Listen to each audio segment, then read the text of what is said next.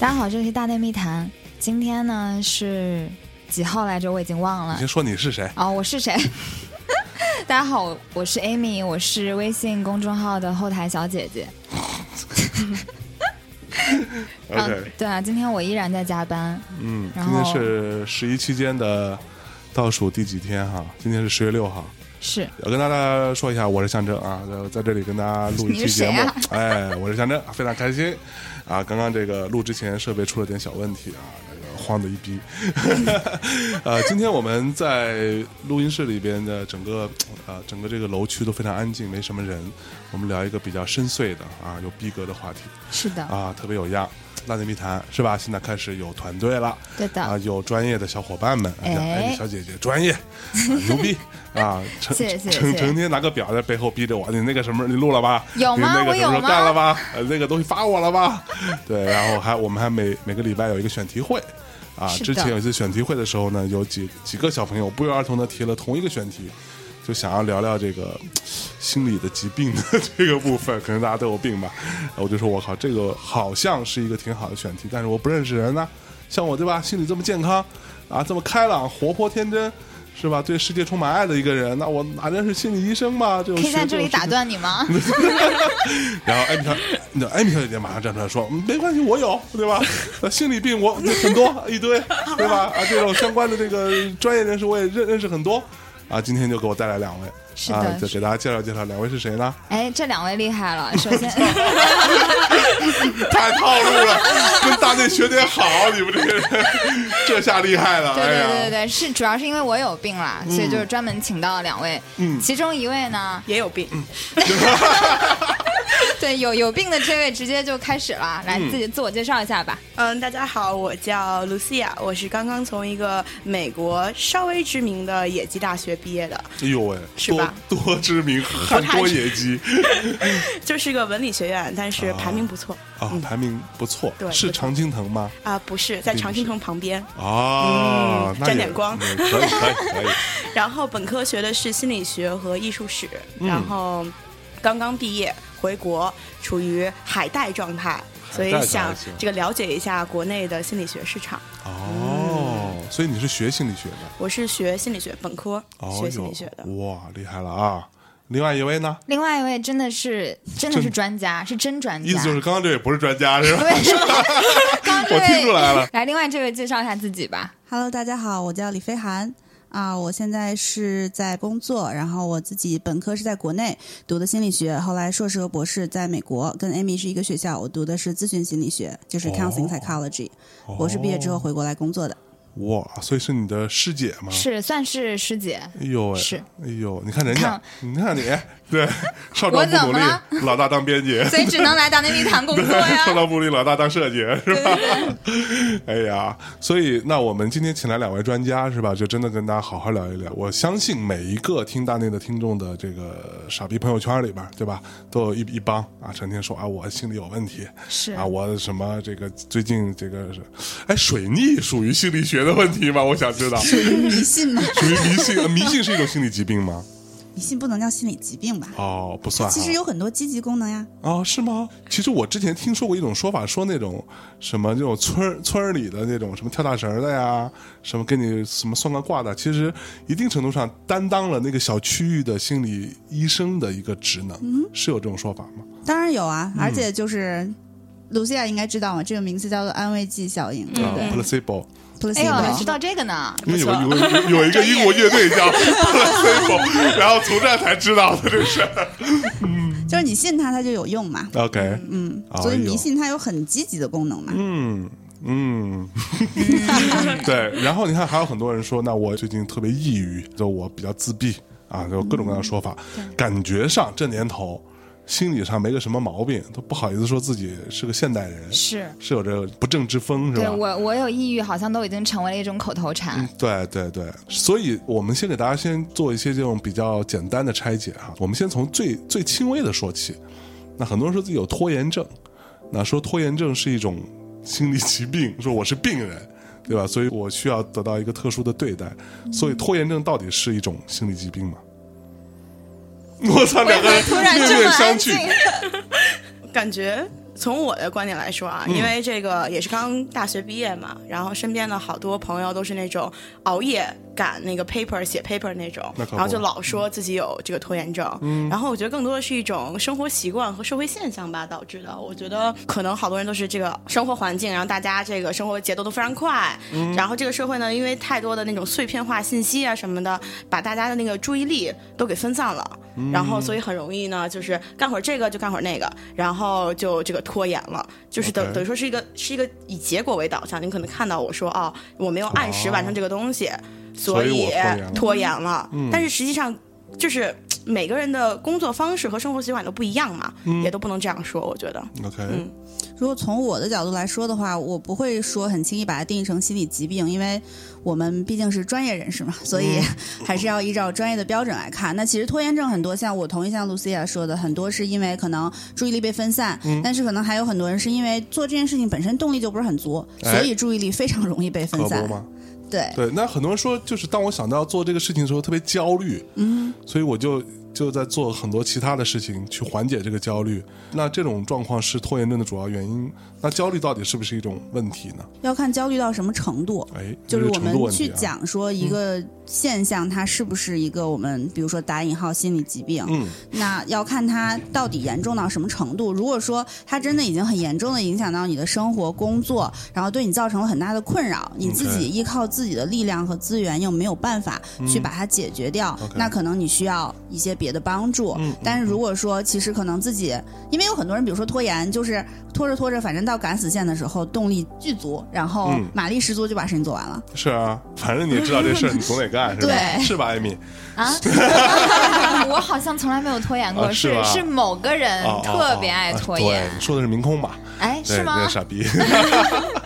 那所以，那我们就讲的说这种，比如说抑郁这件事情，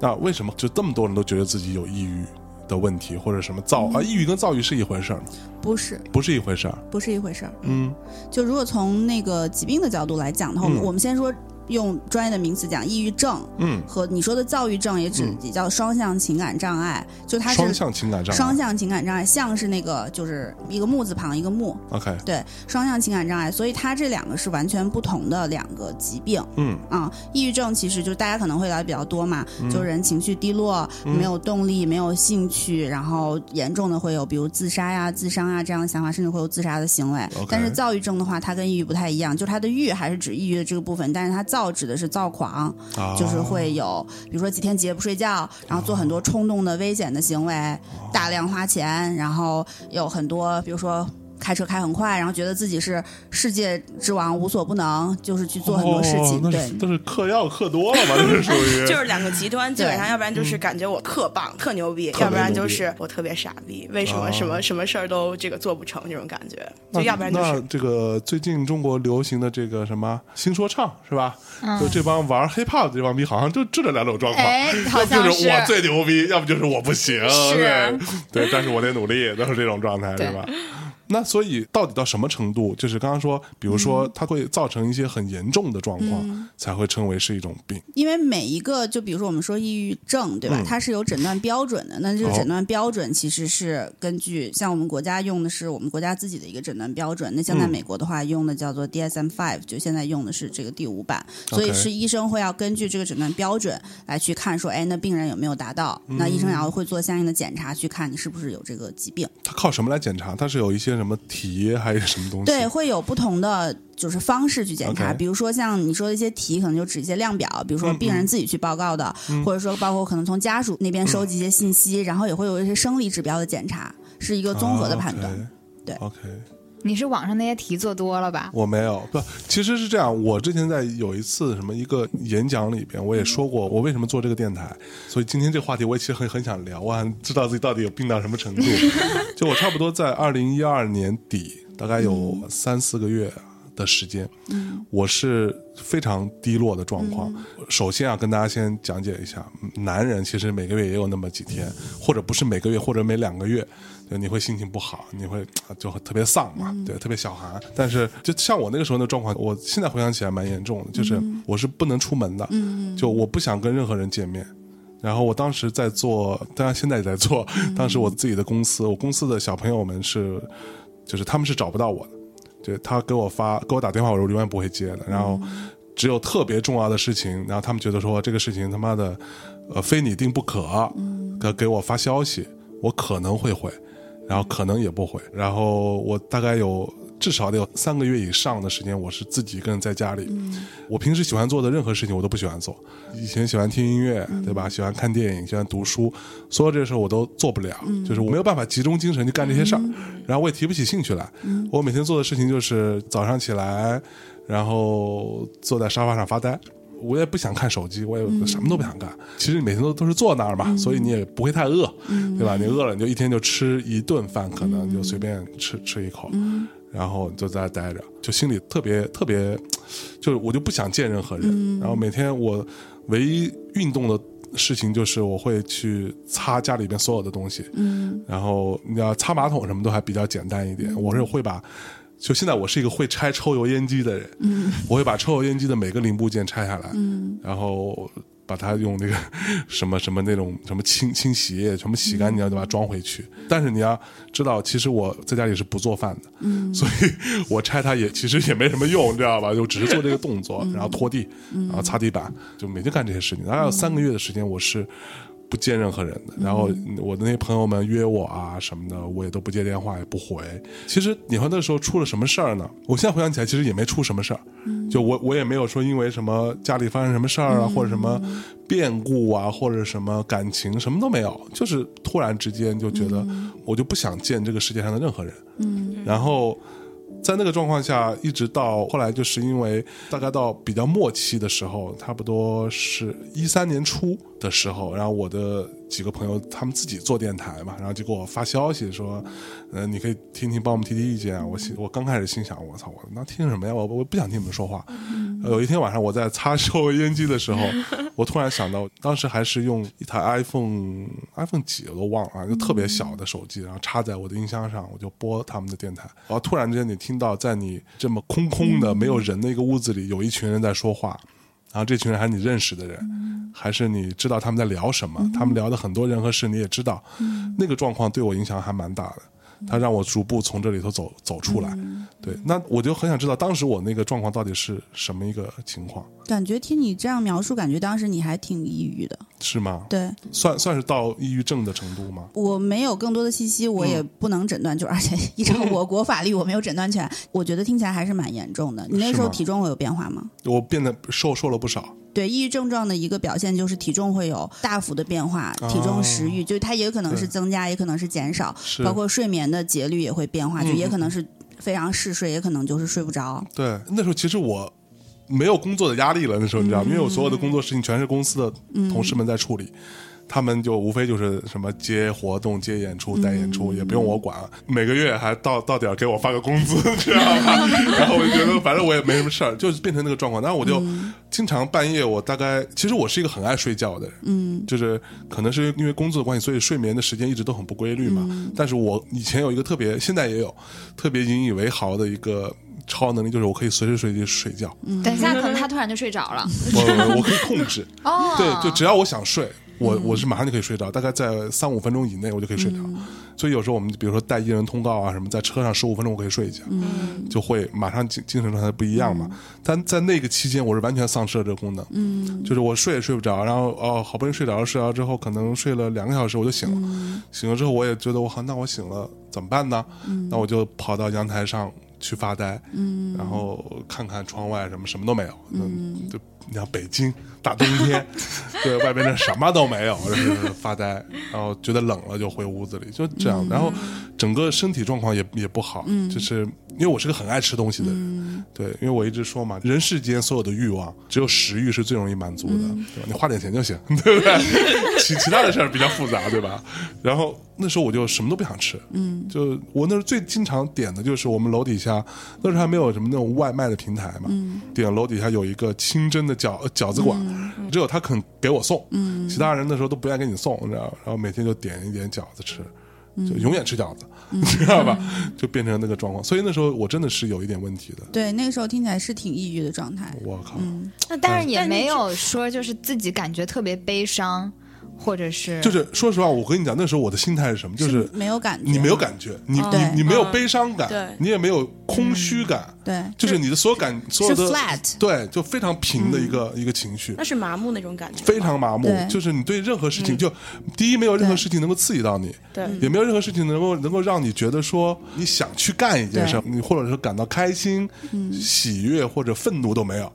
就什么事情都没有，就是完全。我后来回想起来，就是我估计你你没有看过啊，龙是吗？那个《龙珠》里面，那个漫画里边，它有一个地儿叫做“时间与精神”的房间，就是你进去之后，那里边就是一个什么都没有的一个空间，一个纯白的。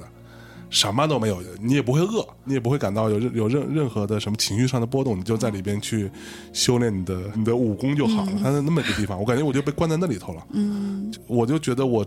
而且因为我从小可能是学画画的嘛，所以我很多事情都是有很多画面感对的。我当时觉得我的那个空间就是一个灰灰的，差不多百分之三十五左右的灰度的一个立方的一个小盒子，我就在里头，嗯这种灰色的空间什么都没有，嗯，当时会感到害怕吗？也不也没有害怕，没什有么感觉都没感有，就没没有感觉。觉。那对然后突，关键我当时，我到后来稍微有一点点慌，是因为我真的听了节目之后，听了别人做的节目之后，我觉得我是不是在这个里头就出不去了？嗯我有这种感觉，我觉得可能我就出不去了。然后后来我是真的是因为听了很多很多，就是我的朋友们聊这些这些事儿，我慢慢的觉得说我可能应该出去一下，所以我后来就带着我的手机出门。最开始是在大半夜的时候，没有人的时候，因为我就很害怕见到人。最开始走个十五分钟、二十分钟，后来慢慢到半个小时、一个小时的时间，我可以把他们一期节目听完。嗯，所以那个东西对我的帮助还蛮大的，所以我后来才想要，我也想做电台，就是因为这个原因。嗯，嗯，好励志啊！好励志还行。你突然在想，会不会是因为你刚刚说到，就是这段时间也没啥工作压力，是不是在这段工作之前有一段时间特别特别的忙？有吗？其实没有，其实我跟你讲，这个状态我后来分析为什么嗯呢？有一种情况是因为我在二零一一年开始做公司，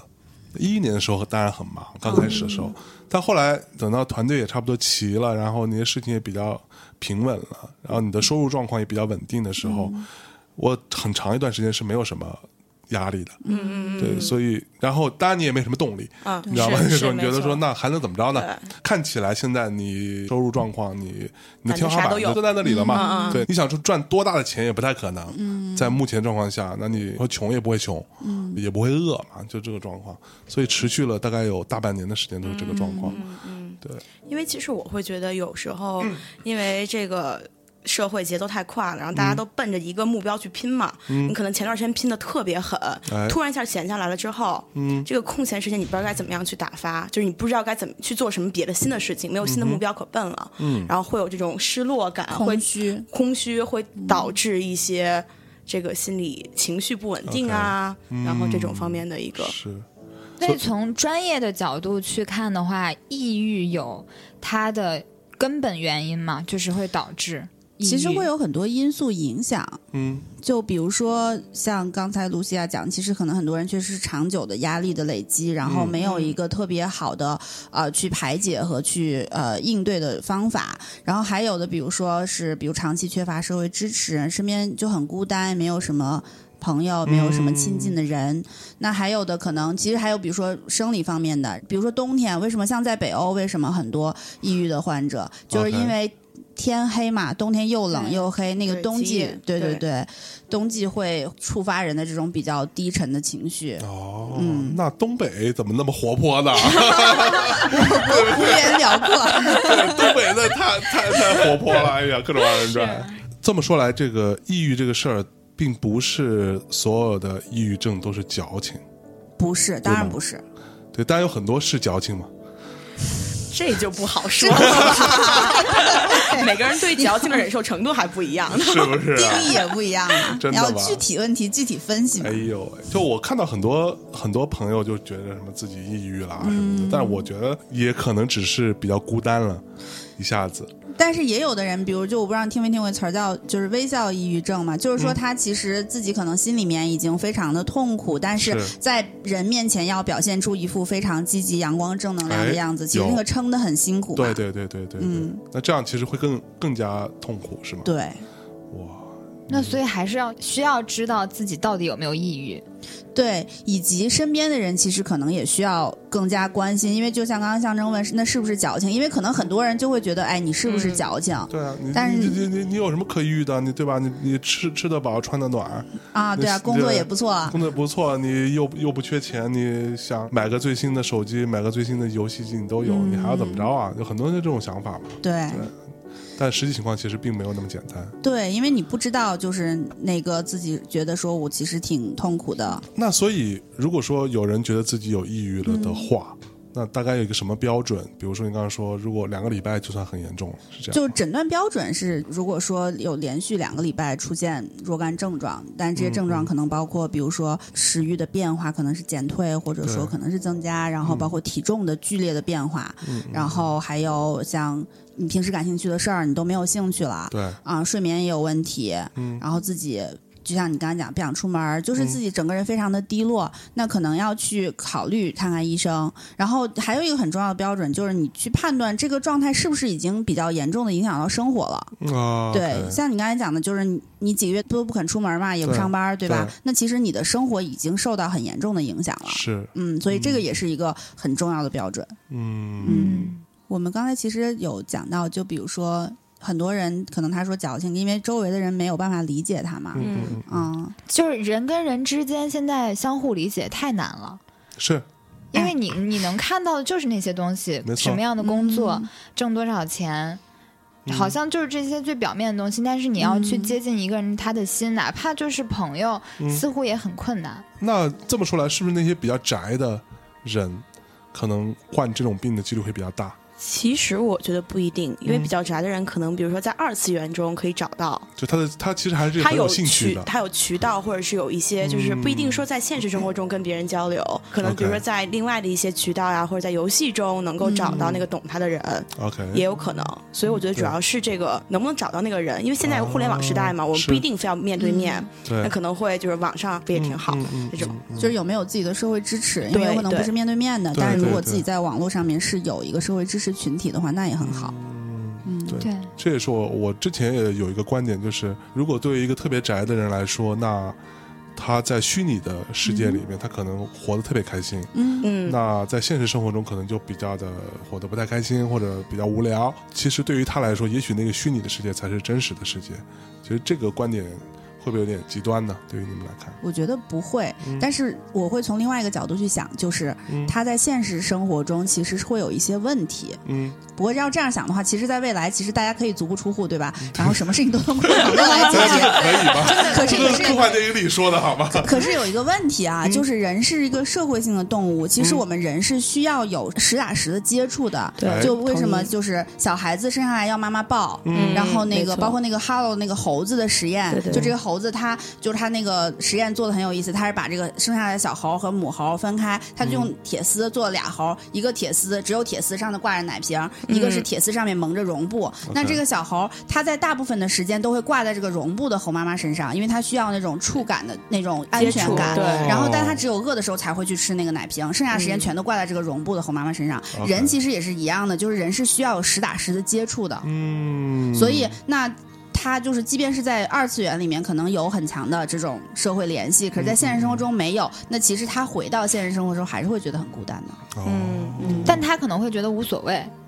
就是人与人之间这种实打实的，他可能会觉得无所谓。对，有可能，有可嗯是能。但是你一些基本的，比如说我们人，刚刚我说那个，其实更主要的是你会有肢体上去接触的需要， ，OK，比如你跟你的家人会去拥抱。嗯嗯嗯对吧？然后可能比如说你跟你的爱人坐在一起，窝在沙发上看个电影，啊你抱着你的对孩子，你会觉得很幸福，那个是非常实际的。那也许以后科技发展了，然后二次元也可以可以给你一种实际触对对感，对对 什么 VR、AR 之类的这种东各西，对。种各种 啊，而且其实是我觉得挺有意思一点，就是我之前好像学到过，就是人在交流过程中，语言只能表达百分之十到二十的那个沟通，起到沟通作用，大部分都是你的表情。非言语 OK 的。对非言语的东西，哦所以可以从非言语东西读到很多那种连接呀、什么的。对，所以你打字儿其实可能包括，因为文字包括那个我们的 emoji 那些东西，嗯你看到的可能还会被曲解，但是我们人对于表情的识别是一个天然的本能嘛。嗯嗯，OK，对，我觉得我会比较喜欢跟喜欢用表情的人聊天。就你这样觉得好像是真的有在你聊是，说喜是吗欢？用 emoji 的人吗？emoji 也可以啊。对啊， 真的就比比那种很干的只有文字的好啊。是，对这个我倒是一定要同意的。是啊，对，但会不会显得太娘？应该还好 吧？女生可女能生会 OK，对。完，我觉得男生用 emoji 就很娘。我们经常说，比如说微微信啊，什么朋友圈里头有那种所谓的表演型人格，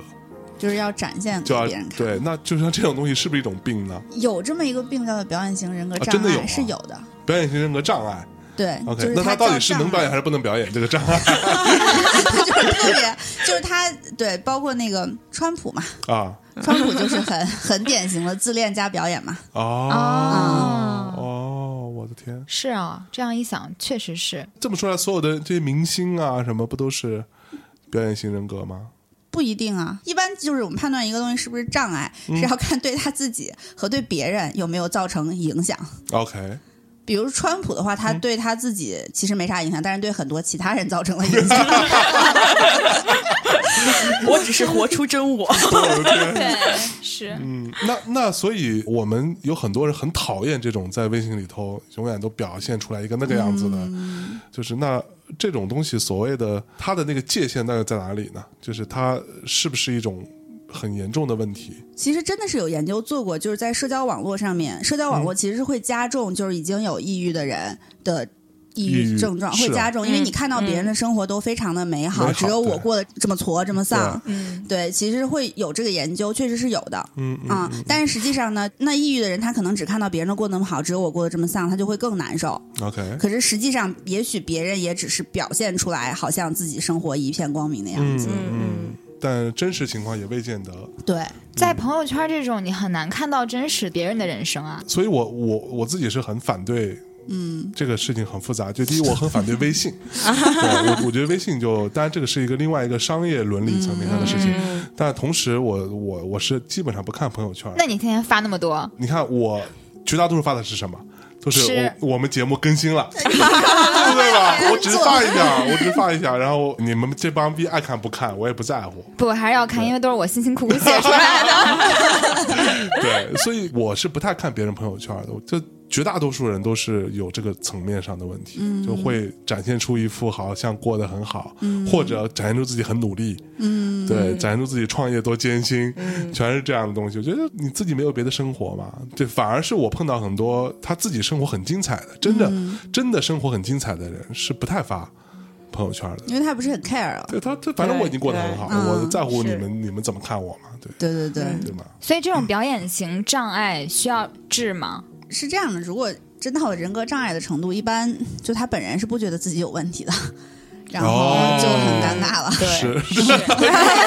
就没有这种自我意识，然后就自己很嗨，然后别人就是一副 OK，对嫌弃的样子。就是我，是不是？对他怎么说来？我我就默默的看你装逼对，的这个装，哎，所以装逼到底是不是一种问题？我觉得那是看个人爱好吧，装逼是一种个人爱好 也。不是。比如说像刚才回到 Amy 说的，就是可能有些人他真的有，我们如果说到了人格障碍的程度，他可能还会有其他的一些问题，比如说像情绪比较波动比较大，或者说他很难去建立有意义的人际的关系，他自己可能也会觉得比较孤单，然后不信任别人，或者别人很讨厌他，或者怎么样，但他自己不觉得有问题。 OK，就是他觉得都是可能都是别人的错，我没有问题。比如说嗯是川普，他不会觉得他自己有问题嘛，对吧？他在这个午夜梦回的时 候，应该他不他会自己不会反省一 下吗？应该不会。不过我觉得对别人来说最大的问题可能是我已经跟他说你有问题了，但他自己永远不觉得自己有问题。对对啊对啊嗯所以他人际就会有就会不好嘛，别人都不喜欢他，不愿意跟他做朋友嘛。这样就像个恶性循环一样。对，哦，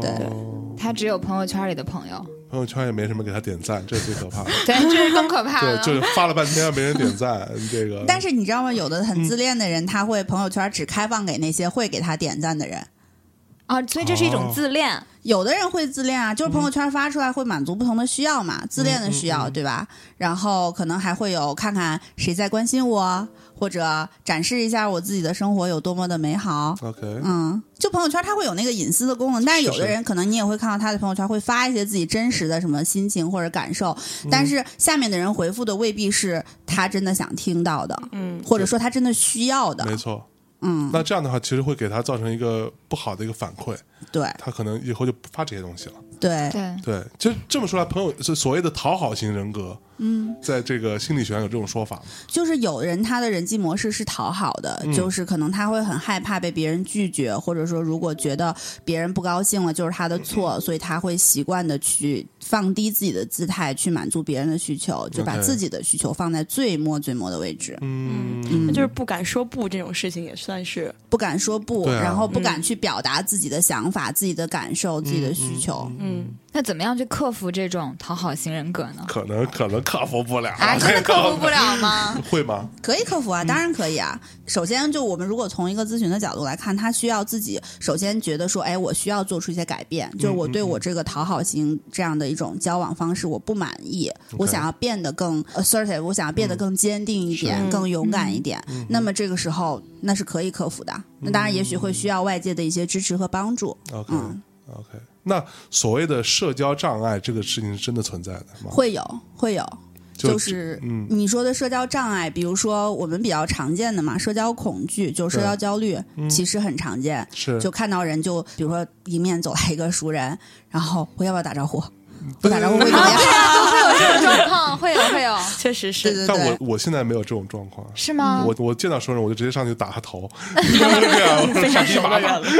对，我我见到熟人会有，就是会纠结那那么一那你下是不是下，会内心甚至希望他不要看见你？会有。对他如果看不见我最好，然后我们就默默的擦身而过。对对对，最不最不爽的状况就是你觉得他没有看见，实际上他就是看见了，而且还过来跟你打招呼，就非常尴尬。你会尴尬对，哦，这这是有病吗？这种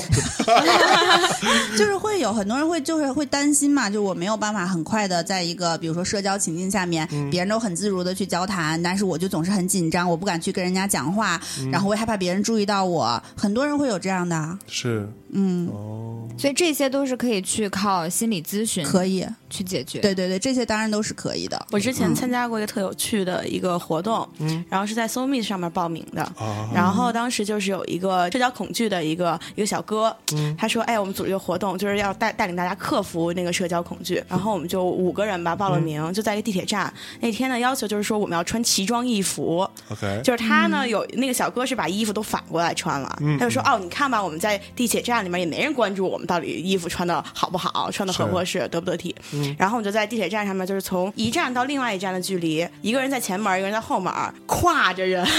要聊天儿。就就这种，就是、啊就是鼓励你去这个跨人聊天，就觉得没人会在意这种事儿，就那算别人在意那能是不是怎么得样扯？着嗓子喊？对，就是扯着这嗓种 子喊说：“今天吃了吧？”这种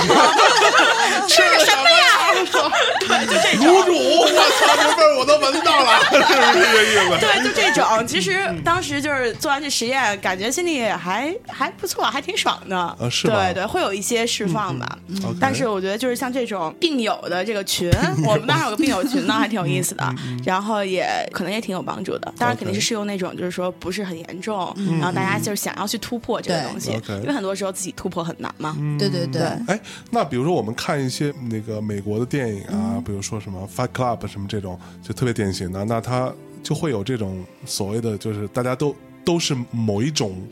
病的患者，嗯，那大家就聚在一起，嗯围成一个圈儿，互助然后互会对，所谓的互助你说嗯 A 会 A 嘛那，种啊，对，对那那这种东西真的有用吗？有用啊，A A 是有用的，啊嗯就是哦，可能听众有的不知道 A A ，A 是是什么什么，A A 就是匿名戒酒会，Alcohol Anonymous。嗯？OK，对，然后像 A A 的话，它是有用的，因为就是像刚才露西亚提到，大家都有这样我们所谓病友，就是嗯我们能彼此理解，嗯然后也可以彼此支持。因为可嗯能如果我跟一个他没有过这方面困扰的人去讲，人家就会觉得，哎呀，那有什么，你就勇敢一点就好啦。是啊，就是可能就不觉得这是一个很，啊哦对我来讲是非常重要的大家都一能件事感儿。同身受对对对对对。 ，OK，所以像这种团体的方式是有用的。是有用的。啊、我现在在工作嘛，然后我也会带这种团体的咨询，我们会带就是社交的小组，也会有。嗯 OK 嗯所以在国内也是有类似于 AA 这样哎的互助，A 会我吗不？确定哎，A 我国不知道，国内好国内应该没有好像，不因为多国内不觉得喝酒成瘾是一个问题，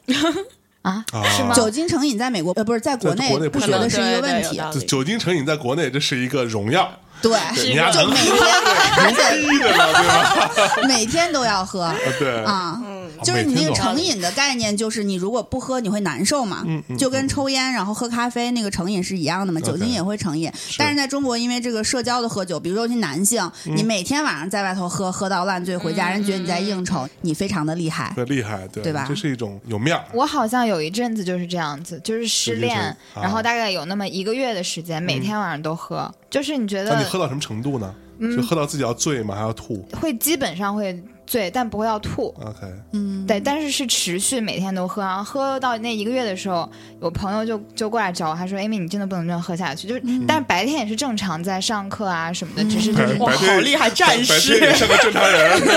对，但是那那一阵子就确确实没有什么心思在学业或者其他上面， OK，是呃所以失恋真的很严重啊，对于女生来说，看情况吧。真的。对啊，对，每个人都很严重吧。如果你真的是很投入的那段感情的话，哦对，一看你就没有爱过。因为我对，好吧，我是个渣男，我操，所以我还好。对，哎，那所以我们经常所所说那种最近这几年特别热门的一个词啊，在国内叫所谓的原生家庭。嗯，对我虽然并不太了解它到底是怎么回嗯事，但是看起来好像有一种趋势，就是你现在有任何的错。有都是任何的都是原生家庭的错，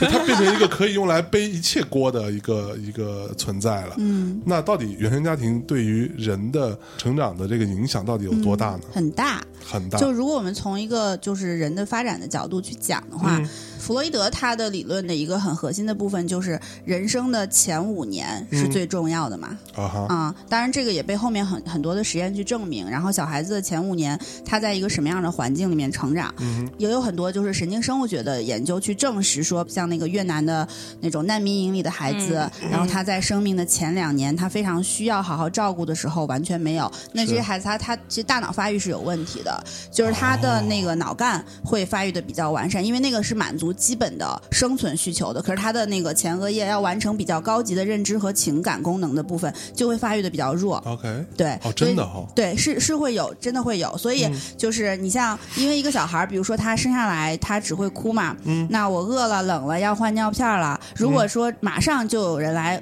满足我的需要，他会觉得这个世界是安全的，嗯 OK 是温暖的，是可以依靠的。可是如果说他就是。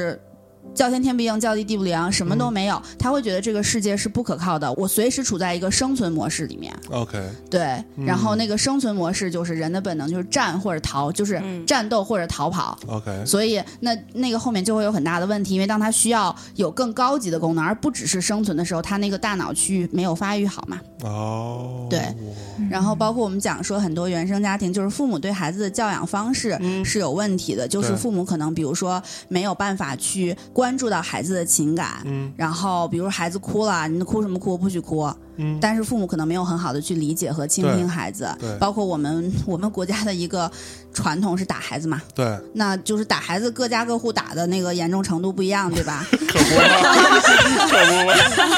但有的，比如说真的打得很厉害的，那其实对孩子是很大的创伤嘛。嗯，因为本身父母其实应该是让他最能够信赖的人，但是一言不合就动手。 嗯那可不，现在还这样呢，我觉得。对，尤其是对男生，好啊对像啊，会打咱的更们多。从小就挨打嘛，对。对像我还好，因为从小成绩比较优 异，对，长得又帅，对，所以很少挨打。刚那段要 剪掉的是吧， OK，哎，呃我们很多同事都会说嗯我啊，说是一个特别盲目自信的人，对。但我说实话，我嗯自己表现出来的，至少或者说我自己没有真的认认真的挖掘内心过，但我真的觉得自己是一个很牛逼的人，嗯对，是一个很自信的人。这种是不是一种 病呢？你的自信影响到别人了，我觉得影响到了。 对我们影响特别大。 对，其实还好，对，就是 听起来虽然好像影响到了别人，嗯但是好像对别人有一些积极的影响。就让别人也变得更加盲目自信了。对，我觉得我觉得人应该自信一点吧，要不然怎么活下去啊？对啊，对啊，对，是啊哎。，对我经常说我自己是一个所谓的悲观的乐乐观主义者，嗯，就是啊不是说反了，乐观我自己是一个乐观的乐悲观观主义悲观者主义者，就是我其实真正我认为这一切都没有意义，嗯，我甚至认为人存在就没有意义，嗯，对，做的所有事情都其实都是非常虚无的，但是我表现出来又很积极，嗯，又很乐观，那这这种状况是有病吗？ 今天我一直在想这个问题，我天哪！这就病入膏 肓了。对，哎我有种好像你在找我算命的感 觉。所以这个不属于心理学范畴吗？我觉得这是挺理想的而一且种是生存，就是生活的一个状态啊这。是一个哲学问题，对一个觉得价值。观的问题对，就是对包对括你已经看透了一切，知道这一切都是虚无的，对啊都没所有事情来了都走，走了都来，就那对种感觉。对啊然后你同时又可以接受这个东西，那就是乐观的现实，呃，悲观主义者啊。对啊那，就本是来对啊你就在我看来很简单，就是要不然你你真觉得特别虚无，但你你又不能 handle 它，啊你就去死好了，对吧？嗯要不然就乐观的接受对，它，要不然像拥我抱的，我它跳。就是那拥抱它 嘛，就是对呀 fuck everything，对不对？对就是一对切都不重要，对那就有一天就活活一天，活 就得活开在心一当点，下嘛，对，吧？痛快一点嘛，对不对啊想吃就吃，是减什么肥啊，对不对？啊，对啊，就是似乎我觉得活着的人都是这样想的，就是你真的吗？ 真的啊，就是你要去接受啊，无论是丧还是开心，去接受嗯就能活下去啊、但其实有时候接受起来还是挺难的一件事不容易情，啊嗯不是说你啊，我要接受它，今天给我一个爱的抱抱，然后你就可以抱住它那种感觉哦。，哎嗯对，那我们再回过头来说原生家庭。那原生家庭这个事情，你你们自己碰到过什么特别严重的对于成年之后的影响的案例吗？那太多了。是不是？比如说，我们见的很多来访者都是因为在原生家庭有过很多的创伤，就这个 OK 创伤既有情感的，也有肢体的，嗯嗯啊，然后包括说，甚至可能举个例子吧，比如说一个家暴的环境下长大的孩子， OK 然后可能爸爸天天打妈妈，然后也打他，嗯然后这样的孩子他长大以后其实是没有办法去信任别人的。是。那对他啊会变得暴力吗？呃，要看，嗯，就是这个家暴是会有代际传递的，是会有的，但是 OK 也确实是要去看。比如说，我不知道你们看过一个美剧，就是叫《This Is Us》。啊，我看过，我嗯对超喜欢那个那个《This Is Us》里面，他家的那个爸爸，就是他他爸爸的爸爸，就那个爷爷，其实是家暴的嘛，酗酒和家暴，对对吧？但是那个爸爸就是他，其实还是有酒精成瘾的问题，那个因为有遗传，但是他其实就是酒精成瘾会遗传啊，嗯会遗传，会遗传，甚至嗯成瘾好像都是一个成瘾是传遗传的，对。像那个美剧里头，就是他家的那个女儿，那个 Kate，她是那个吃对吃东西成瘾，吃东西成瘾嗯嘛，然后他那个 Kevin 老大就是也是酒精成瘾嘛， OK，对。回到他那个爸爸那个 Jack，他就完全没有打过他的老婆孩子，嗯但是他去应对自己不良情绪的方式就是去喝酒，但是他喝酒不就出现问题了嘛？嗯对， OK，对，所以对什么东西上瘾，真的也不仅仅是因为一些后天的行为，嗯哦对可很可能就是因为基因里面先天的所基带会的有。一些。那我爸妈从来不喝咖啡，我对咖啡上瘾是怎么回事？自我培养 的。可能是工作需 要。他们有可能对其他东西会有瘾，我爸就抽烟喝酒抽烟嘛对，嗯抽烟抽得很。对，啊对因为抽烟很容易成瘾啊。是啊，尼古丁的成瘾性其实比海洛因还高。对嗯，对，真的。那所谓的这种原生家庭造成的创伤，现在有没有被夸大呢？有没有说就是真的他可以承担一切的你这个人的问题的一个原因呢？罪魁祸首，怎么说呢？我觉得可能也是很多人需要去找一个原因，对但是在这个过程中，其实自己也是需要去，因为大家都成年人了嘛，你能够去反思的时候，其实你作为成年人，你既然有反思的能力，那么其实你也应该有想要自己承担自己那部分去做出改变的能力。 ，OK，嗯，然后把一切都归功在不是归功，都归咎 于原生家庭的话，那当然是我觉得是对自己多年的愤怒或者委屈的一个出口。但是你只有愤怒和委屈，对于改变自身的现状是不够的。 OK，嗯，那所以像你们这种学心理学的，是不是都会比较积极呢？就比一般人要更加的想的明白一点。因为感觉已经看透很多事情了。对，就快出家了。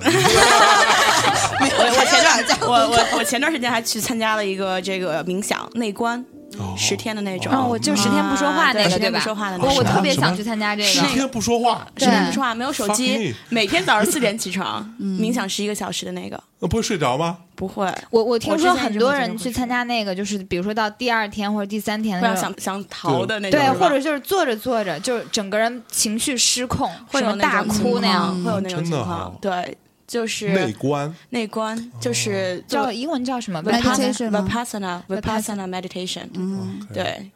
那个就就是说听不懂的词儿都是，可厉害了。 嗯就是基本上就是我们前三天就是观察自己的呼吸嘛，从第嗯四天开始就从头到脚，从脚到头的那种 OK 这个每一个。那个身体部位的那么一个这个观想，嗯，然后基本上就是你有时候身体会很痛嘛，然然后但是到后后几天身的体时候为，什么会很痛啊？因为坐时间很长啊，每天十一个小时，那你不能换个姿势吗？就是每天有三个小时的那种静坐，就是要像雕塑一样坐在那儿。当时我还疼哭了呢，就第 一次，啊，怪不得很多人哭，有可能是因为这个。 也只是前几天哭，可能因为这我的个。天对，然那后可以吃东西吧呃，每天有两顿饭，六点半和十一点。 ？OK，对，六点半和十一点，对早上然后六点半，早上六点半，中午十一点。那晚上晚呢？饭那就甭吃了，有点那个水果什么的，哦对，没有对肉的哈，没有肉那的，我是不全行真是就不想去了是吧 不？是是不是全素的，对不行所以基本上你身体的就是百分之百的那种静态，是能够帮助你的思、思想和思维让它变得非常静的那么一个状态。然后会有那种，就像刚刚说到原生家庭的，就我没有什么案例啊，但是从我自己的角度来说的话，我当时就会有一种以一种情绪为主导的，比如说，因为我爸就我小时候，我爸一直在出差，我妈呢就是早上六点半就要出门那种，所以我经常会有那种我醒得特早，我是那种精力无限型选手，然后每天早上醒特早。一看家里没人，我就会扒在扒在门口哭， OK 就那种，我当时有一个小时是以被抛弃的恐嗯惧感为主导的情绪，跟它相关所有的所有的记忆都回来。我那嗯 OK 一嗯小时就不行了，我后来就是明着想就是哭，哦，真的， 就觉得挺就是挺会很 OK intense，就是高强度那种。哎，这么说来，我从小就是一个很爱跟人交流的人。你知道，我小时候我的状况跟你差不多，就我爸经常出差，嗯，对，然后，所以我我为什么对他感情特别好，是因为他经常不在，所以他也不会承担打我呀、骂我 的这嗯跟个我这一这个样部分。然后他每次回来都会给我带小礼物。所以我只要看到他，我就觉得特别开心。就是 他虽然现在已经不会给我带小礼物了吧，但是我我看到他还是非常喜欢。嗯但我妈就会承担起就是经常教育我啊、什么嗯打骂我的这些责任。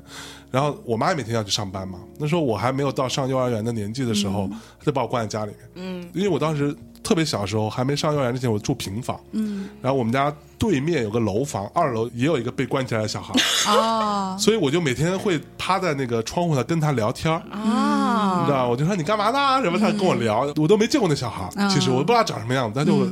大家都很小，可能也只能露半个头在窗户那里，然后就跟他聊。有一次我妈就是中午回来。就发现我在跟人说话，我妈就慌了，说你在跟谁说话？因为没有人，因为可能我妈回来，然后对面小孩也就就不再说话了，然后我还我还跟我还继续跟他说，我还说我自己的事儿，我妈就说完了，这孩子可能傻了， 所以我小时候就很爱跟人聊天，这样子，那挺好的这个。对，但是我听你那样讲，我真的觉得以前的父母心好大呀，对啊，就是你哥现在根本不敢把小孩那么小一个人锁在家里，对啊，就是完全锁家里啊，嗯那也没办法呀、就是说，其实从现在这个角度来说，我会觉得更理解爸妈，因为当时都是第一次做父母，也不知道对该怎么着。因为他们那个年代，基本上我们我妈的家有四个，那都是放养型长大的，嗯那哪有你家长跟管长啊？大的，对，你对们啊家四个还好，我让我我妈家里边有有就七八个小孩儿都是放养长大的，是啊而且他们经历过三年自然灾害，能经历活下过来都就不活下错来了不错了，对嗯对，但是都吃都吃什么活下来？你想那时候对非常可怕。所以，在我稍微长大了一点之后，我其实之前也说过嘛，就是我妈其实是一个非常忙的那那种女人，你知道吧？就我们家其实大事儿小事儿，就基本上都是她来主、她来主导的。所以我小时候一直都觉得我妈很厉害，虽然她经常打我，然后她也对我很好，因为她要带我，但是呢，她有时候比如说周末休息的时候，她要做很多家务，然后我又很烦嘛，我就经常闹嘛，然后她就会给我买一只螃蟹，然后就让我 坐在旁剥边。螃蟹，对，剥螃蟹，然后就是，所以我从从小都是一个一直在吃螃蟹的人， 然后我我吃螃蟹的那个呃手法非常的娴熟，我可以坐在那里一只螃蟹，我可以吃三个小时，嗯，呃慢慢的把它所有的肉全部都剔掉。我后来已经就是自己可以把一只螃蟹全部吃完之后，又把它恢复成一只螃蟹，这跟你拆那个油烟机是不是有关联？啊对对。然后，所以到现在我还是很喜欢做模型，嗯，明白。就我我很喜欢去把一些破碎的东西给它完全的拼成一个大的一个机器人儿、一个高达什么的出来。所以我现在最快乐的时光，其实就是我一个人在我的书房里边，要么就是自己玩玩游戏，要么就自己做模型，嗯，就干这个事情是我最最自在的时候，所以跟小时候的经历还是还很是有。有这么说是有关系哦的。嗯确实，对，嗯，哎，那我我们再说一下那个呗，就是有一种人他会觉得自己有这个精神分裂的状况，嗯，那这种精神分裂的状况，就像我之前看过一个电影，嗯，叫《嗯分裂》嘛，就是那个 James McVoy 是那个逼啊，哦，是有那个，是有那个 James McMoy，是啊，是啊，对，就是他演的，嗯，对，那就是他可以分裂成很多个不同的人格。这种情啊况是、是被夸张的吗？呃，你说的那个啊，精神分裂其实比较经典的电影是那个《搏击俱乐部》，啊，对对对，那个是精神分裂。嗯，对，然后包那括、个嗯像那种是被夸张的吗？没有，那不是啊，就是它是不会幻觉嘛，哦，它是幻觉啊、然后那个《美丽心灵》也是嘛，啊对嗯就对、哦对那个就是很经典的精神分裂啊、然后你说的那种多重人格是会有的，是会有是会有的，现实生活中是有的，所以多重人格跟精神分裂是不是两一回回事儿，不不是一一回回事儿事儿，不是一回事儿。哦，就是精神分裂，主要是能看到别人看不到的东西，能听到别人听不到的东西。就是出现幻觉和幻对，然后包括那那种个 可认能是知看到鬼了，然后 包括就是认知会就是思维没有办法是不连贯，嗯哦啊。对，那个多重人格不是那样子，就他每一个人人格都是独立的，是 OK 哦比如他也是可以交流的，只是他执行了不同的功能。一般的那种就多是重他，自己的人格之间还可以交流啊。对他也能跟别人交流啊，哦，就是那种一般是就是会以前经历过很严重的创伤，然后会出现这种自我防御、自我保护的模式。 OK，他自己知道有多知道重人格吗？知道，就这些人格之间彼此可能是知道的，是嗯哇哦，对，好可怕，这样感觉。我我我我我操，OK，但是跟这样多重人格的人相处挺困难的。因为感觉你可能他可能在特定的情境下展现出来的是一个人格，然后他可能在其他的情境下被激发出来的是别的人格，他不是所有的人格同时在线的。 OK，嗯并不会同时出现。他自己会觉得困扰吗？嗯，就多有重的人格人也许会觉得困扰，有的人可能不会。有的人可能还挺享受的，哦，对，应该有一个，哎，我忘了那电影叫什么了，也是一个美国电影，它就是讲那个多重人格的，嗯，就是那个主角应该是有若干个人格，是然后他是有男人、女人、成年人、小孩儿，然后对最后的结局是他那个小孩儿把司机给杀掉了 OK 有那么一个电影，然后我嗯现在想不起来名字了， OK，对，所所以那精神分裂跟多重人格是两件事，是两件事那儿。多重人格是没有幻觉的，对，对就是也如果他有精神分裂的话，他会有幻 觉，就就会有人他既精神分裂又有多重人格，有可能啊，很多精神疾病都会都会有那种就是 OK comorbidity，控就两个都两个都有有的的，对，哦很多都会有，嗯，那种，说可不清楚是这个导致那个或那个导致这个都有对可对能。对 OK，。嗯， OK，那那我就刚刚说的这所有这些病都有的治吗？有，其实都有。 真的吗？ 嗯有，但是人格障碍难治是难治在，就是他本人不觉得有问题，嗯，然后你也不能把他怎么样。但是，例如说像精神分裂，可能比如说家人就会发现他很严重，那就可能把他送医，对吧？对那这个就是能够很直接的就会有干预。 ，OK，哎，嗯那所谓的这种什么被迫害妄想症是嗯真的是一种病吗？就是在在学术上是有这种说法，有啊有啊，啊，真的吗？被害妄想嘛，啊，被害妄想，嗯，那他到什么程度才会是一种病呢？就是还是那个标准，就是比如说影响到了 OK 他自己的功能哦然后影响到了别人。是，对，就他自己的功能其实可能包括很多方面嘛，嗯他的工作、他的社交，然后他自己正常的生活，嗯哼对吧？然后包括对别人的影响， ，OK，嗯，原来这也是一种病啊！废话， 你生活中没有碰到过吗？被迫害妄对想、啊，我我就碰到过啊，是吗？就是他总觉得所有人都要害他，嗯，就比较轻、比较轻微的，他可能就我自己理解啊，比较轻微的，他可能只是比较敏感。当别人说一句什么话，然后其实也并没有什么意义，嗯，他就觉得说这句话针对我，然后或者他想要对我怎么怎么着，他要背后捅我刀子什么之类，这是比较轻微的。真正严重的，就真的我碰到过那种，就像我有一个朋友，他的朋友其实年纪也蛮大的了，差不多也得有五十岁了吧，得有四五十岁了。他就是突然有一天，这是一个很爱读书的人，也是一个那种文艺中年，也挺好的。他就是突然有一天就觉得我操，这个世界原来不是我想的那样子，嗯然后所有人都要害我，他就自己已经从他自己家里边搬走，然后他所有朋嗯友电话都不会接。后来就据据说他们终于找到这个人，就发现他已经不用电话了，他觉得嗯他在被监听，对，哦他觉得政府要对他怎么样，对对对对对嗯然后好像是说。中国政府要对他如何如何，美国政府要对他如何如何，然后什么欧盟要怎么怎么着他，就所有人都要害他，知道吗？就大家劝他根本就没有用。对对对，然后最后他就自己一个人待在那里，然后跟所有人都断绝关系了，嗯，因为他要切断一切的通信可能对可能性，他就自己待着，对那这种就很严重了。对。可是就这种怎么会突发呢？就突然变成对，这是个样会子？突然变，我也不知道为什么，什么？不知。道，有可能发生了一些什么事情刺激到他了。嗯其实你想，当时那个高高晓松老师不是讲过一个他他自己真实的事情，就是他的三舅吧，还是某个舅舅，就据说这个本来是个特别有才华的嗯人，就特别聪明，突然出了这个问题，而且他到成他又觉得全世界都在窃听他的脑细胞脑。嗯，嗯，对，窃听他的思维，所以他头上戴一个锅， 然后说要 要防止这 个这天个哪信号的露出什么的，都到这个程度，嗯对，嗯这个很严重。对。所以你们平时会有时候会接触到这样的人吗，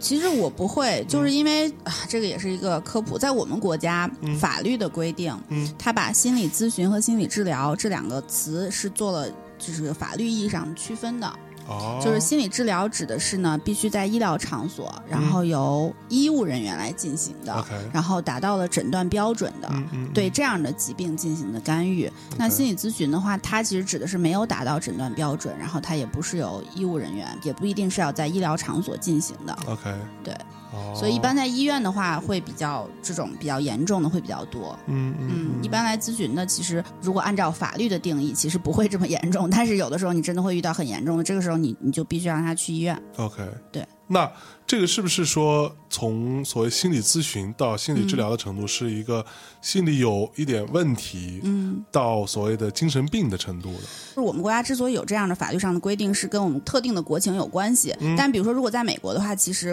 不是这样的。就是在美国，比如说你是一个呃有执照的心理学家，那么其实你是可以诊断的，然后你可能也会遇到很严重的这样的。病人，那也取决于你职业的场所会不一样。例如说，我以前在大学的话，那大学里面以前我就遇到过精神分裂的学生，那这个的话，大学没有办法去接待，那就送医嘛，对吧？ OK，然后，但是如果在医院里头的话，你其实会遇到很多人格障碍的啊，精神分裂，就各种什么都有。嗯嗯嗯嗯对，在我们国家的话，其实是因为心理咨询师这个行业实在是太混乱了， OK 然后你在嗯混乱，嗯对很混乱，因为这个行业才在一个起步的阶段，所以比较混乱。嗯那医疗系统它是比较规范的，那就是它达到诊断标准，在医院治 OK，就不会出问题。嗯那如果说交给你这些没有。你根本不知道他是什么受训背景，你也不知道他对精神，呃，精神疾病了解多少，你就把这个放开给他治的话，那会出很大问题的。是是嗯是，OK。那所以，我之前听到过一种，我们既然聊到了这个心理咨询行业哈，嗯我之前听到过一种说法是说，很多去学心理学的人，可能是他自己有问题，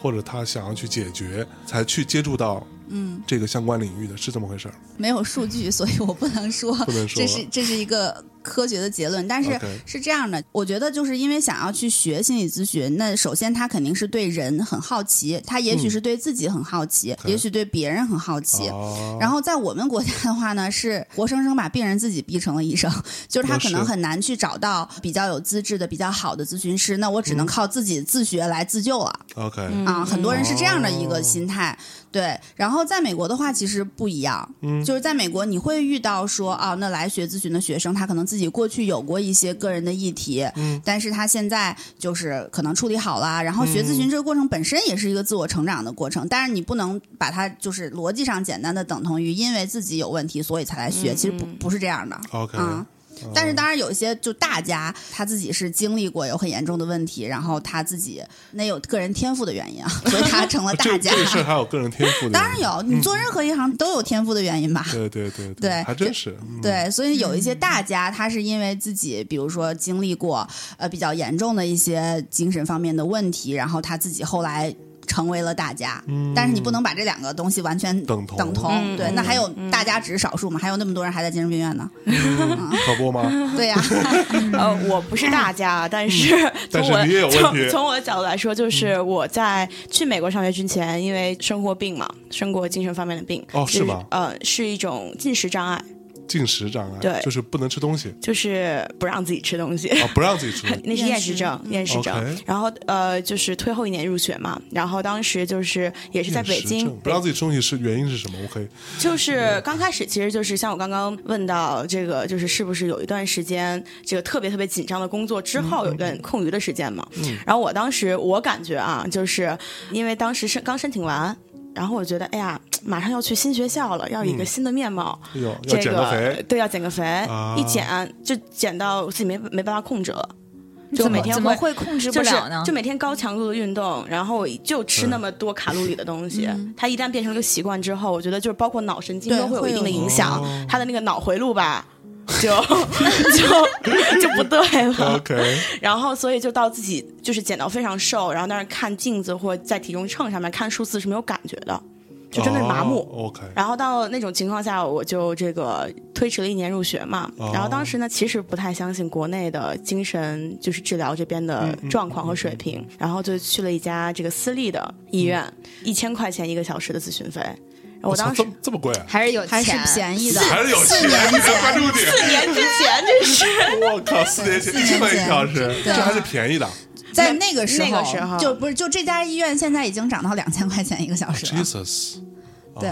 啊，这个所啊有以钱是人也没所关以系是。很很很有名的，这家医院是很好的医院，啊很好的对，一个。它是一个私立的医院。嗯然后主要是比如说针对一些外国人，对对有对一些哦对我就会觉得哦，可能国内没有说特别好的资源嗯去帮助我，那我就去那家医院呗。 OK 然后呢，当时也就是大概每周去了两三次吧，但我后来也就觉得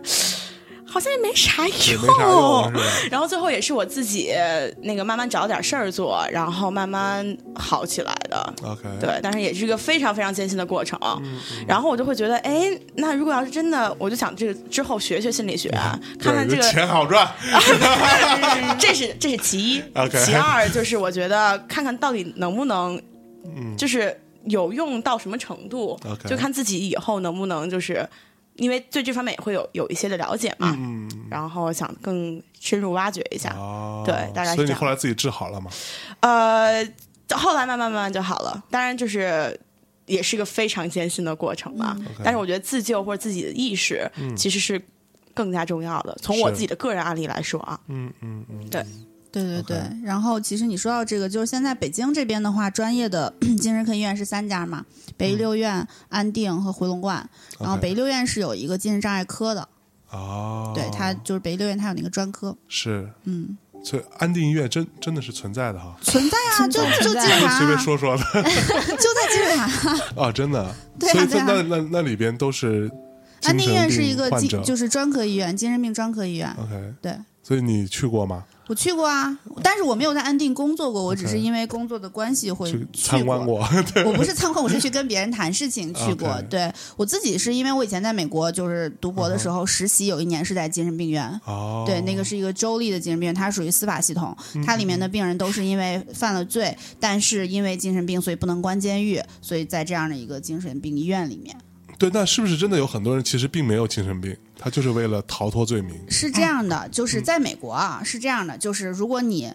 如果你想用这个方式去陶醉的话，律师会告诉你说不要。为什么？因为你如果比如说你是抢劫或者什么吧，就老老实实承认了，你可能判个三年、五年、八年、十年，就是你知道你什么时候能出来。你一旦进了那个司法系统的那个精神病系统，你出不来了。它是这样子的，出不来了，很难出来，很难出来。它是这样子的，就是它是按照病人的呃行为问题，尤其是攻击行为的严重程度去划分的。它划分不同的 security level，、然嗯后从那个 maximum 到 medium，、然后再到轻微的，就是一步一步的往过走。你装一天精神病可以，你。全年七七乘二十四，你装不了的。而且在那个环境里面，其他人都是很容易变成精神病对的很容易，而且就那个整个就关在那个病区里头，然后其他人就在那边，比如说打砸啊或者什么，就是你只要有一次攻击行为就会扣分儿，他特别的行为导向就扣分儿，分儿扣到了，然后你就不能出去，你只有积分儿积够了才能到下一个区。可是那个可能都已经过了很多年了，对吧？哦你要是老老实实去承认，其实你的刑期也许早到了，哦，所以总跟精神病人在一起，自己也容易变成精神病，是 吗？也不是，我觉得不是自己变成精神病，而是。 你知道我现在很担心我，你知道吗？ 不是，你想是这样的，因为就是在那个医院里头，就是医护人员是能下班的，对吧？啊，对，嗯但是对病人是下不了班的，嗯所以对他就是一直，然后他那个检验。治疗效果的很重要的一个指标是攻击行为。那比如说，那些病人有人攻击了你，你如果回击了，其实你也要扣分嘛。嗯，哦，啊然后，而且就是关在那里，那个情绪其实是非常易激惹的，啊对对就很容易。嗯就正常的，你关在一个地方一直关着，你也会愤怒嘛，你可能要发泄。嗯但是在那儿的话，你 一 旦发泄，一旦愤怒，你打东西、砸东西就会扣就分。扣分儿，而且对而且之前好像有一个心理的那个研究，然后就是、就是那个英文名字叫 Being Sane in the Insane Place，就是有监狱有实验吗？嗯对有有有一些就是有两个就是这个。实验人员就是到那个精神病院里面了，他们会被那个医护人员对待成那种精神病、嗯病人的那种状态 OK 所以其实对于他整个的这么一个心理状态和精神状态都不是一件好事儿。嗯对，对，所以有医护人员真的因为给病人治病，然后自己也变变成精神病吗？反我没见过， 那那那个是漫画里，就是因为小电影里面就有很小多这丑种嘛啊，和那个谁嘛，哈利，呃哈利，啊哈利其实就是对对他的那个护理的是医生嘛，因为发现小丑太有魅力了， 爱上他，变成一个也是一个那种坏人这样子。所以只是在电影里面啊。反正现实生活中我没见过。漫画里很多都这样。那自闭症这件事嗯情到底是严重到？看起来就因为嗯可能一些媒体的宣传啊，各方面的原因，导致大家好像对这个病嗯蛮熟悉的，嗯尤其是很多甚至影视作品所表现出来的，嗯，有一些自闭症患者，他好像在某一部分有很有天天天赋赋啊，什么，比如说语言呐、嗯嗯嗯嗯，什么之类的，嗯对吧？那自闭症是由，就是有很多小朋友有自闭嗯症，那是由心理导致的，还是由生理导致的？生理生理导致自的闭症是一个神经系统发育障碍，神经系统发育障碍对，，所以是一个生理性的疾病。 OK，它不是一个心理的疾病，就它嗯哼就它的它的病因其实是因为神经系统发育缺陷所导致的，哦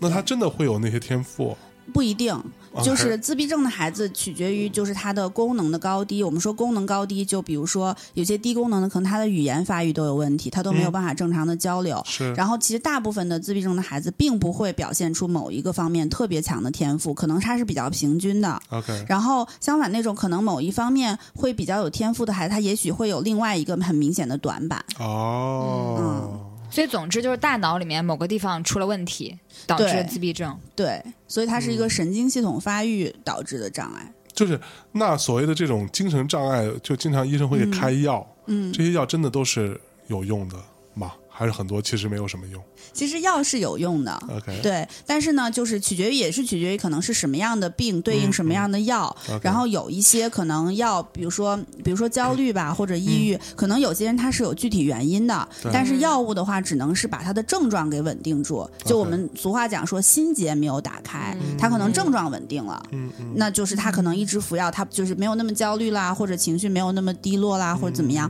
但是他可能心结并没有打开，嗯 OK，是这样子的。对，哦所以其实也有就很治标多不治本，对，但是像有一些病，就是你必须要长期服药，就不能停的，比如精神分药 不能裂。 停。对哦对，精神分裂，然后包括其实双向也是，就是要长期服药的这种，很多都是。嗯哦嗯，。那百忧解到底是什么东西？百忧解是抗抑郁药，就真的能抗抑郁吗？可以啊，在中国可以买到吗？处方药吗？啊，是处方药。对，哦，但是像心理咨询师是没没没有处资格方这权个的，处是没有方处权方权的。对我们嗯国家只有医师是有处方权的。哦 OK 嗯，在美国也是，就美国也是 psychiatrist 有处方权。嗯哼，嗯，专业。专业。所以回到那个自闭症的话， OK，吃药管用吗？自闭症这个不是我擅长的领域，然后嗯自闭症好像我了解的。应该是不会用吃药的方法，因为更多的干预是它功能上的一些训练。因为自闭症的话，一个比较突出的特征是社交，就是他没有办法去正常社交，对因为可能他没有办法去 pick up 一些就是那种比如讽刺啊，嗯或者一些呃非言语的信息，嗯他是没有办法去做嗯的。然后也缺乏去主动跟别的小朋友社交的意愿。 OK，对，所以就更多的是一些功能方面的训练，可能比如说会教他一些社交的技能，然后语言方面有一些训练，然嗯后包括情绪和行为都会有一些这样的，就其实是康复性的训练。嗯 OK，嗯嗯对那如果在成年人当嗯中，就是他可能比较内向，比较不愿意去社交，可嗯能也是因为自闭吗？有可能。但是是这样的，举一个极端点儿的例子，因为我以前在美国大学工作的时候就遇到过，就是他念到大学了，然后来我们中心说，我想要来就来做一个评估诊断，嗯 OK 嗯然后确实是就念到研究生了，然后他诊断出来最后确实是自闭症，那个就是功能非常高，因为就他成绩非常好，因为我在那个学校是一个特别好的学校，嗯然后他都念到研究生了，是来诊断，然后确实是自闭症。但是呢，他有很多其他的创伤，因为他小的时候没有朋友，也不合群，就是被学校的其他小朋友欺负，嗯然后自己也会抑郁，然后也有 PTSD，就是创伤后应激障碍。是所以他最终明白，哦，这一切其实是因为我有 autism。嗯就但并不是说所有的自闭症患者都能够功能好到你去读到大学、读到研究生。嗯是尤其在国内的这个状况下，其实资源会更少嘛，嗯啊，所以的话，其实我们我在国内其实也遇到过，也遇到过，就是大学毕业的，然后是就我们觉得他像是自闭症，但是我们没有更多信息不能诊断，但真的很像， OK，所嗯以他会小时候不是，后来突然变成不会不会不会， OK，因为它是一个神经系统发育的障碍，它不会小时候不是，然后长大突然变成这样。就你说那种他比较内向，就他可能会有别的，比如社交恐惧，嗯哦对 OK，那所有在朋友圈里边突然说啊，我最近开始我我自闭了，这都是都是他妈的对吧？神经病，但是他有可能真的是未诊断的 啊，你不排除这个，你不排除这个可能性。但如果你认识他以前不是这样的人，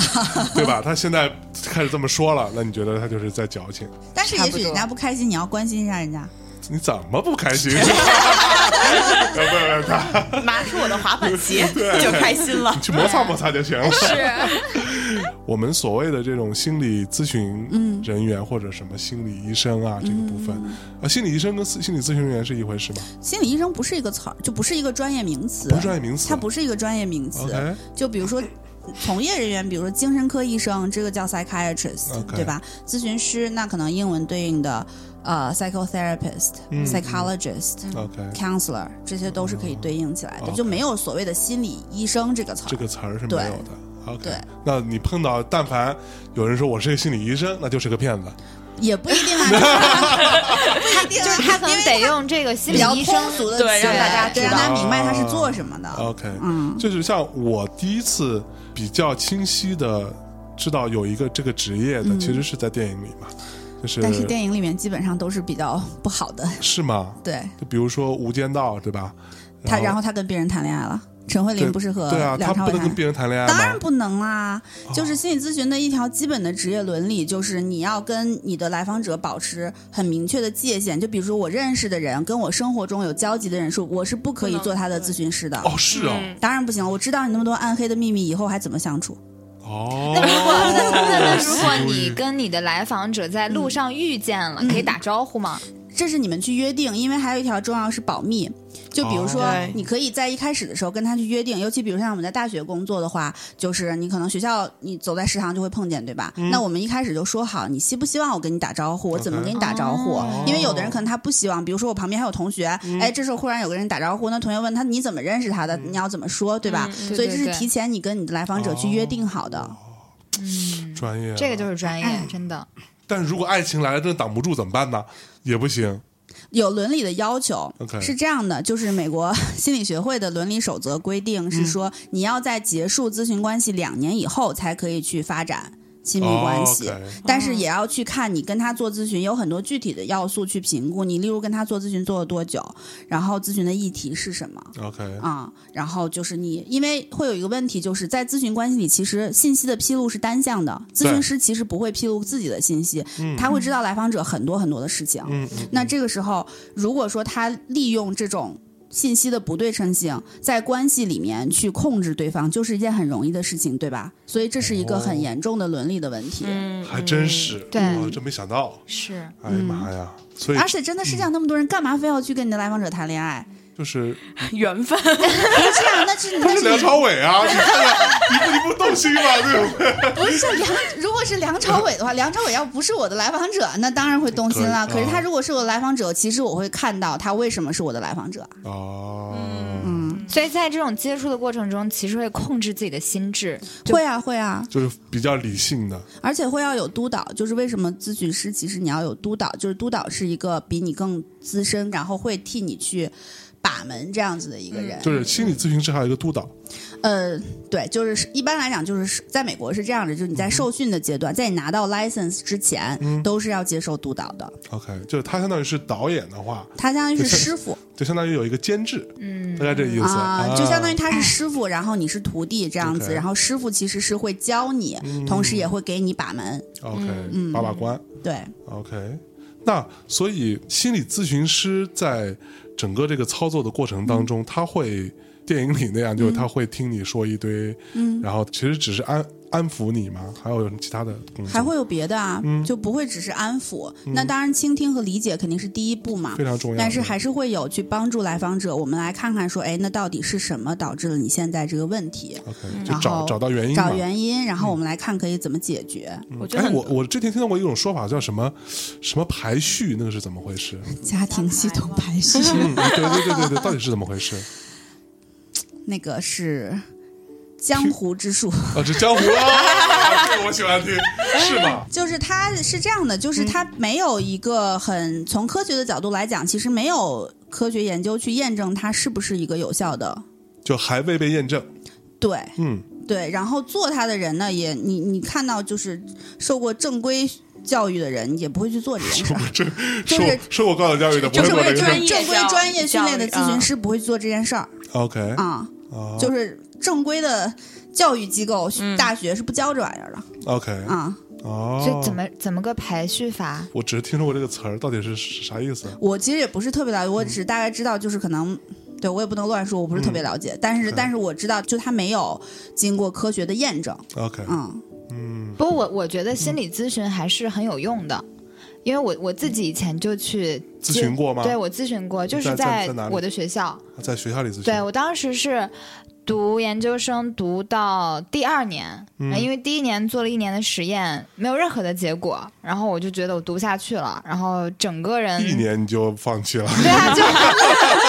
对啊，我是一个多么想容易放 弃的对，人家那些做实验做十年没结果对的啊了，，那就个是怎就是么办？嗯很很很想放弃，然后又不是很喜欢，就每天就处于那种你要去逼着自己做这件事情的状态，非常的不开心，然后也好像没有人听你去说话，嗯嗯是出于这样的一个心理。然后我当时刚好有一个朋友，他是学这个心理咨询专业，他说你要不然去找一下学校的这个心理咨询师 OK 去咨询咨询。嗯嗯然后我记得我第一次去坐到那个办公室里，它就是像我们现在录音的这个环境一样，一个小小的房间，两个是嗯沙发，很很舒服的一个环境。然后我我坐下，我什么都没有说，我就整个人情绪突然崩溃，就坐大下就概崩溃了。对坐下就崩溃，大概哭了十多分钟，他有放音乐吗？没有，很哎所安以所以静。所以咨询时候放音乐吗？不一般 不会，也是、嗯也是看，比如说可能有的人会带一些做那种就是带音乐的冥想啊，啊或者正念的对练习啊，就是对有对特定目的的哦啊，一般不会。嗯啊，，你继续说。对啊，你突所以然就崩溃是对突然就崩溃，也没有任何原因。嗯，就我去之前也挺开心的，觉得哎，我今天终于要咨询了，我啊要受到帮助了。是但是你坐到那个地方之后，就情绪崩溃，然后大概哭了十多分钟之后，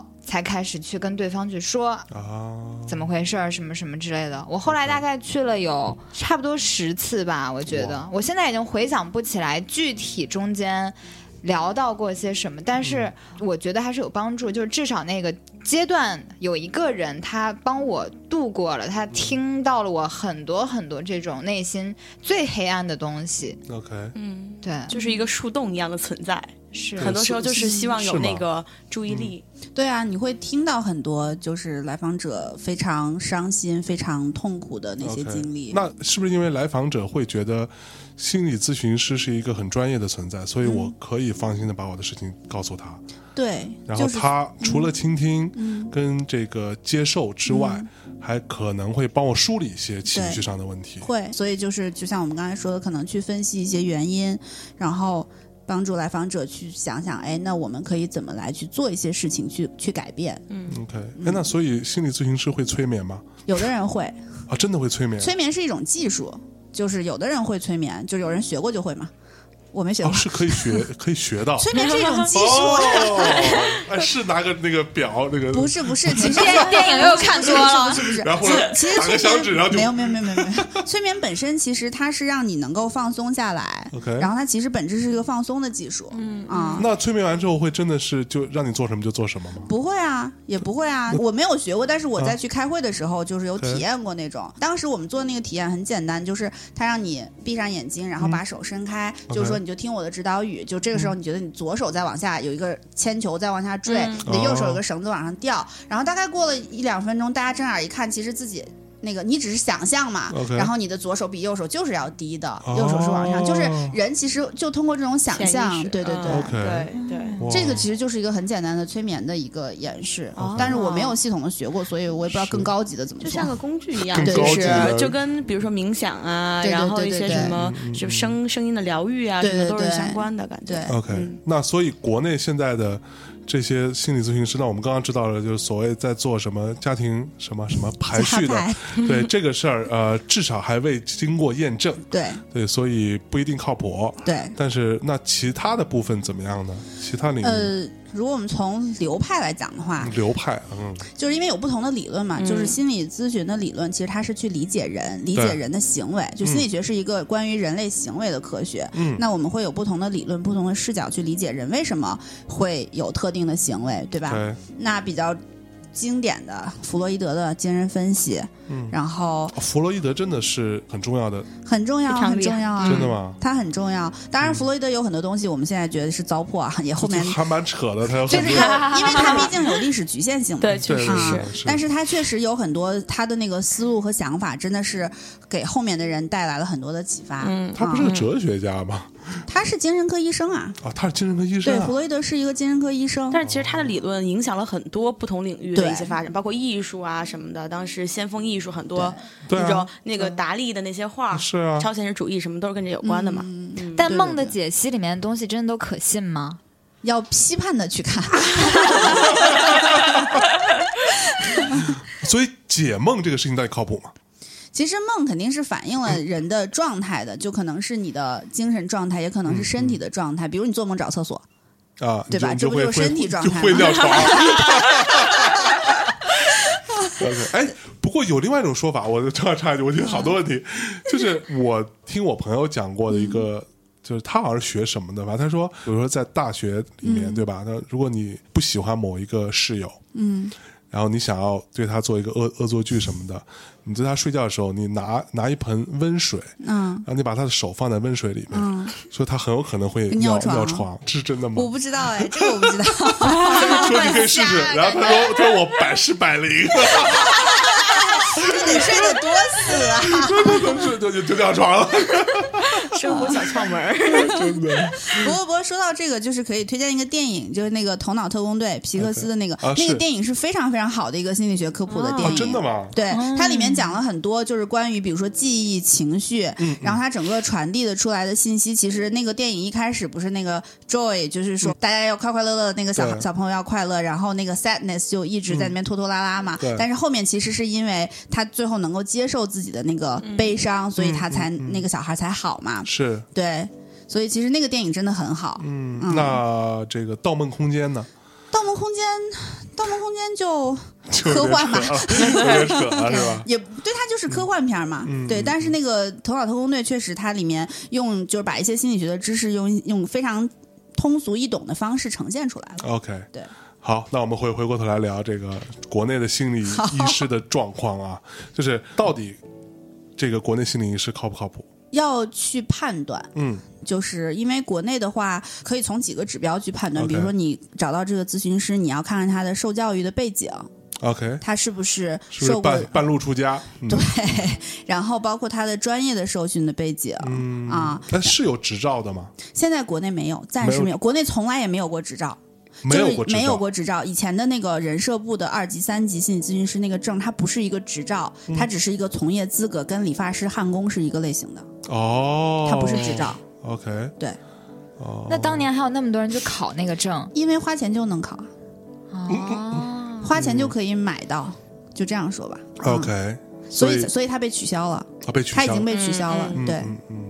就是因为国家也意识到这个太乱了，它对整个行业也造成了非常不好的影响，嗯所以就是已经取消了。是但是目前现在在执照的这个部分还是真空的状态，因为国家还在出台相应的规定，这个还在 OK 有关部门还在工作。就所以对就是说，我们就可以简单说，所有的心理咨询师，嗯，目前是没有执照的，有人有以前的二级嘛 OK 就是他那个是一个从业资格证，它他不是执照，对，它并不是一个所谓专业水准的认证。不是 OK 那个不能说明他的专业水准。 OK，好，那现在有什么其他的证，比如或者是国外的证，证明他是有专业的水准吗？如果是在美国的话，嗯比如说有美国拿到 license，、美国 license 分两种，就是博士 level 的叫 licensed psychologist，然后硕士 level 的不同州不一样。那比如说 LPC license，嗯那 licensed professional counselor 之类，就是嗯硕士 level 的、博士 level 的，然后 OK 包括那个。呃、l i c e n s e d clinical social worker、也嗯是可以的，就是这样，他有这个执照，就证明他在美国是受过系统的教育，并且通过了法律要求的。 OK，执照的要求，所以他是能够执业的。能够开心理诊所。对，他是自己可以就 practice 的。 OK，嗯，